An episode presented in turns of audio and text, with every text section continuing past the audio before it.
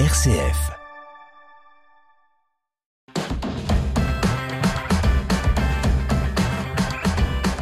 Voici Vitamine C, je retrouve Étienne Pépin. Bonjour Étienne. Bonjour Bruno, bonjour à toutes et à tous. Voici les titres de cette émission Vitamine C. Le pape François a célébré cette semaine les 10 ans de son pontificat. En 10 ans, il a bouleversé l'Église par ses engagements pour les pauvres, les migrants, l'écologie, la paix, le dialogue interreligieux. On y revient dès le début de cette édition. Dans le reste de l'actualité de l'Église, les évêques de France vont voter la mise en œuvre de mesures concrètes contre la pédocriminalité. Lors de leur prochaine assemblée plénière fin mars, ils vont plancher sur plus de 350 propositions précises des groupes de travail lancés après le rapport Sauvé. Enfin, une procession pour invoquer la pluie aura lieu ce samedi à Perpignan. Face à la sécheresse préoccupante, un viticulteur de la région a souhaité s'en remettre au saint patron des agriculteurs catalan Saint Godéric en relançant une tradition ancestrale. On en parle dans cette émission Vitamine C. Bienvenue à tous. Vitamine C, RCF. C'était il y a tout juste dix ans, le 13 mars 2013, le cardinal archevêque de Buenos Aires, Monseigneur Jorge Mario Bergoglio, devenait le 266e pape. Le premier pape non européen depuis le 8e siècle, premier pape sud-américain, premier pape à prendre le nom de François, en référence à Saint François d'Assise. En dix ans, il a bouleversé l'Église sur bien des sujets par ses engagements pour les pauvres, les migrants, l'écologie, la paix, le dialogue interreligieux. Tour d'horizon avec vous, Pauline de Torsiac. Et n'oublie pas les pauvres, voilà ce qu'aurait soufflé un cardinal à Jorge Mario Bergoglio au moment de son élection. Le pape donne le ton dès sa première audience avec la formule emblématique de son pontificat aller vers les périphéries de l'existence. Les migrants sont l'une de ses priorités. Il va les rencontrer dès son premier voyage sur l'île italienne de Lampedusa, puis il les reçoit au Vatican et il institue la journée mondiale des pauvres. Pour le pape, parmi les pauvres les plus abandonnés et maltraités se trouve notre terre opprimée et dévastée. C'est ce qu'il écrit dans son encyclique Laudato Si le texte majeur du pontificat sur la sauvegarde de la maison commune. Il y développe une vision positive de la mondialisation rendue plus humaine par la justice sociale et le dialogue entre les cultures. Le dialogue, un des fils rouges du pontificat du pape François Pauline. Oui, avec les autres religions et les musulmans en particulier. Il y consacre plusieurs voyages en Turquie, en Égypte, au Maroc ou en Irak. Il signe même avec Ahmed Al-Tayeb, imam de l'université égyptienne sunnite d'Al-Azhar, un document sur la fraternité humaine. Dans cette dynamique, il publie l'autre encyclique essentiel du pontificat Fratelli Tutti. Enfin, le pape François est le pape de la réforme de l'Église. Il veut lutter contre le cléricalisme. Il a convoqué le synode sur la synodalité. Le travail est en cours. Le document final sera publié en octobre 2024. Malgré ses problèmes de santé, pas de renonciation prévue.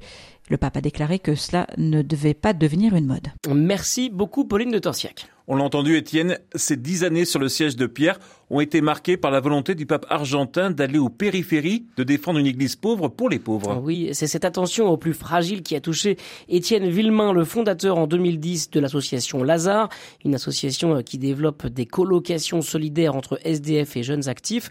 Aujourd'hui, Étienne Villemain se bat pour un autre projet, le village de François. Il s'agit de réunir dans un même lieu des personnes handicapées, d'anciens SDF, des personnes issues de la prostitution, des jeunes en difficulté. Objectif, retissier du lien social il nous dit de quelle manière le pape François est une source d'inspiration. Pourquoi est-ce qu'il m'inspire là-dessus?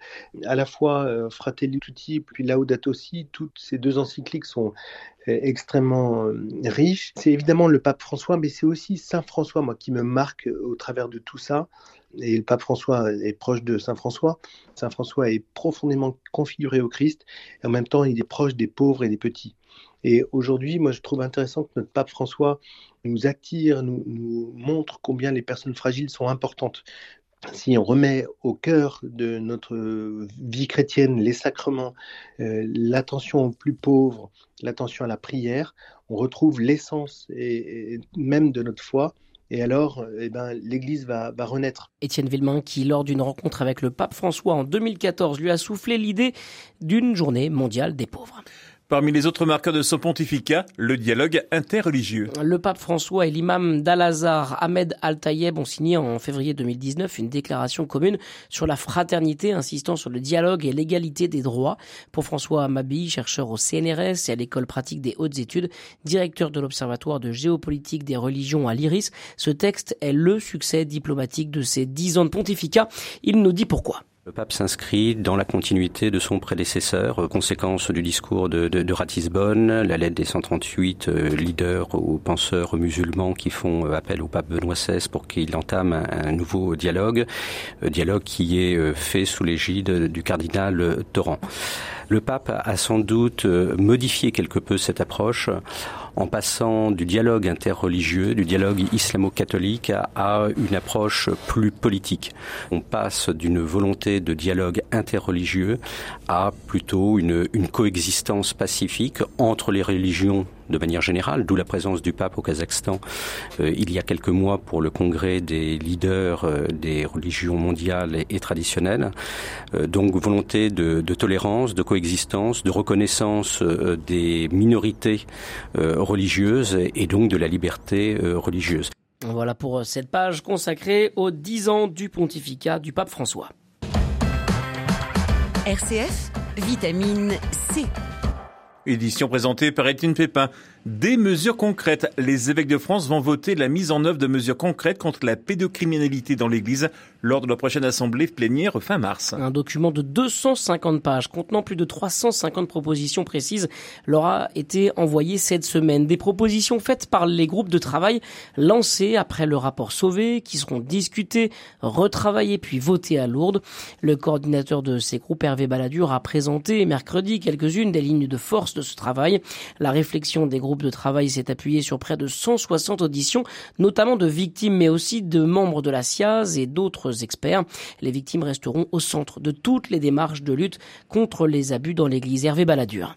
C'est sûrement l'une des lignes de force les plus importantes qui se dégagent de notre travail. Nous avions dans chaque groupe de travail des personnes victimes. De nombreuses auditions ont été faites par les groupes avec beaucoup d'auditions de personnes victimes. Et à chaque fois, ce dont nous avons eu à nous rendre compte, c'est que c'est à la lumière de leurs témoignages et de leurs paroles que nous posons les bons diagnostics, que nous avons surtout l'énergie pour mettre en œuvre les remédiations. Ça doit rester absolument central. Faut surtout pas qu'on se mette dans une situation où on se dit, ça y est, on a compris ce que c'est que les abus, et donc maintenant on va avancer pour qu'il n'y en ait plus. Non, n'a On n'a jamais compris, il faut toujours retourner à la parole, au témoignage de ceux qui ont été victimes, de ceux qui ont été abusés. À travers chacun de ces témoignages, on entend quelque chose de spécifique, de nouveau. C'est vraiment central, d'autant qu'en plus, on va voir petit à petit les contextes d'abus aussi se modifier. On l'a vu dans certaines affaires avec des réseaux sociaux. Il faut aussi qu'on entende la parole des victimes d'aujourd'hui, les nouvelles situations tristement favorables pour le passage à l'acte sont également à connaître et c'est les victimes qui vont nous permettre de mettre le doigt dessus. Parmi les autres lignes de force des propositions des groupes de travail, le besoin d'altérité dans l'Église pour sortir les prêtres et les évêques de leur solitude, les entourer de personnes compétentes et professionnelles pour les aider dans leur prise de décision. Toutes ces propositions seront soumises au vote des évêques le jeudi 30 mars. Étienne, c'est une tradition vieille de plus de 1000 ans. Une procession pour invoquer la pluie aura lieu ce samedi à Perpignan. Il faut dire que la sécheresse devient une vraie source d'inquiétude pour les agriculteurs. Seulement 130 mm de précipitations ont été enregistrés dans le département des Pyrénées-Orientales au cours des six derniers mois. Face à cette situation préoccupante, un viticulteur de la région a souhaité s'en remettre au saint patron des agriculteurs catalans, Saint Godéric, en relançant une tradition ancestrale, une procession pour invoquer la pluie. Mais qui est ce saint que l'on implore lorsque l'eau de pluie se fait rare? Les explications de l'abbé Benoît de Roc. C'est un agriculteur du 9e siècle qui vit aux confins de l'Ariège, de l'Aude. Il était très dévot. Et chaque fois qu'il entendait sonner l'Angélus, quand il était dans son champ, il, arrêtait ce qu'il faisait, il se mettait à genoux et il priait l'Angélus. Le bedeau du village, qui était un peu facétieux, s'était dit qu'il ferait un bon coup à Sangaldric. Et donc il le guettait du haut du clocher pour pouvoir donner le premier coup de cloche de l'Angélus au moment où il allait traverser le ruisseau qui avait grossi à cause des pluies, ce qu'il a mis en œuvre bien entendu. Dès que le premier coup de cloche a sonné, Saint Godéric s'est mis à genoux au milieu du lit euh, du ruisseau et l'eau s'est écartée le temps de l'Angélus pour lui permettre de prendre le temps de prier. Il y a des tas de petites histoires comme ça assez savoureuses pour dire pourquoi on invoque Saint Godéric euh, dans son lien avec l'eau. Cette tradition, en fait, s'est beaucoup développée dans notre région et il y a eu de grandes processions, en particulier dans les de sécheresse. Voilà, de nombreux agriculteurs ont prévu de participer à cette procession ce samedi à Perpignan. La statue de Saint Godéric de l'église de Saint-Hippolyte et le buste reliquaire de la paroisse Saint-Jacques seront transportés jusqu'aux rives du Tête, le fleuve qui traverse la ville. On conclut en musique, Étienne? Ah oui, tout à fait. On ne terminerait pas, on ne partirait pas en week-end sans le tube chrétien de la semaine avec vous, Bruno Fuma, que Oui. nous avez-vous déniché. En 2023, l'artiste louisianaise Lorraine Daigle entame un nouveau chapitre créatif de sa carrière. En mai, elle sortira un nouvel album, dont voici en avant-première le premier extrait, Thank God I Do. Voici Lorraine Daigle sur RCF.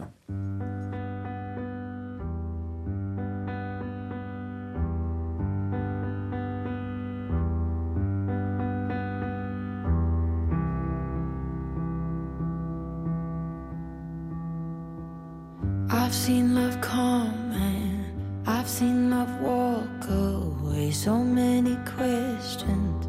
Will anybody stay?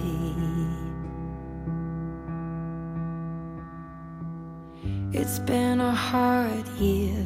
So many nights and tears. All of the darkness. Trying to fight my fears.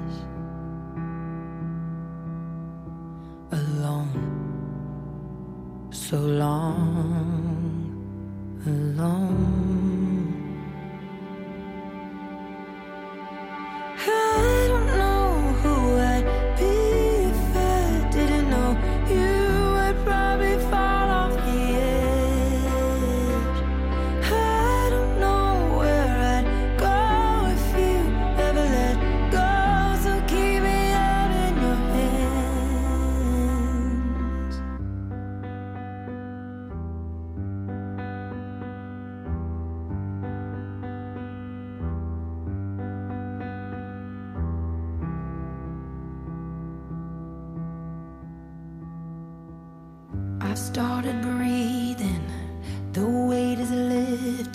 Here with you, it's easy. My head is finally clear. There's nothing missing when you are by my side. I took the long road, but now I realize.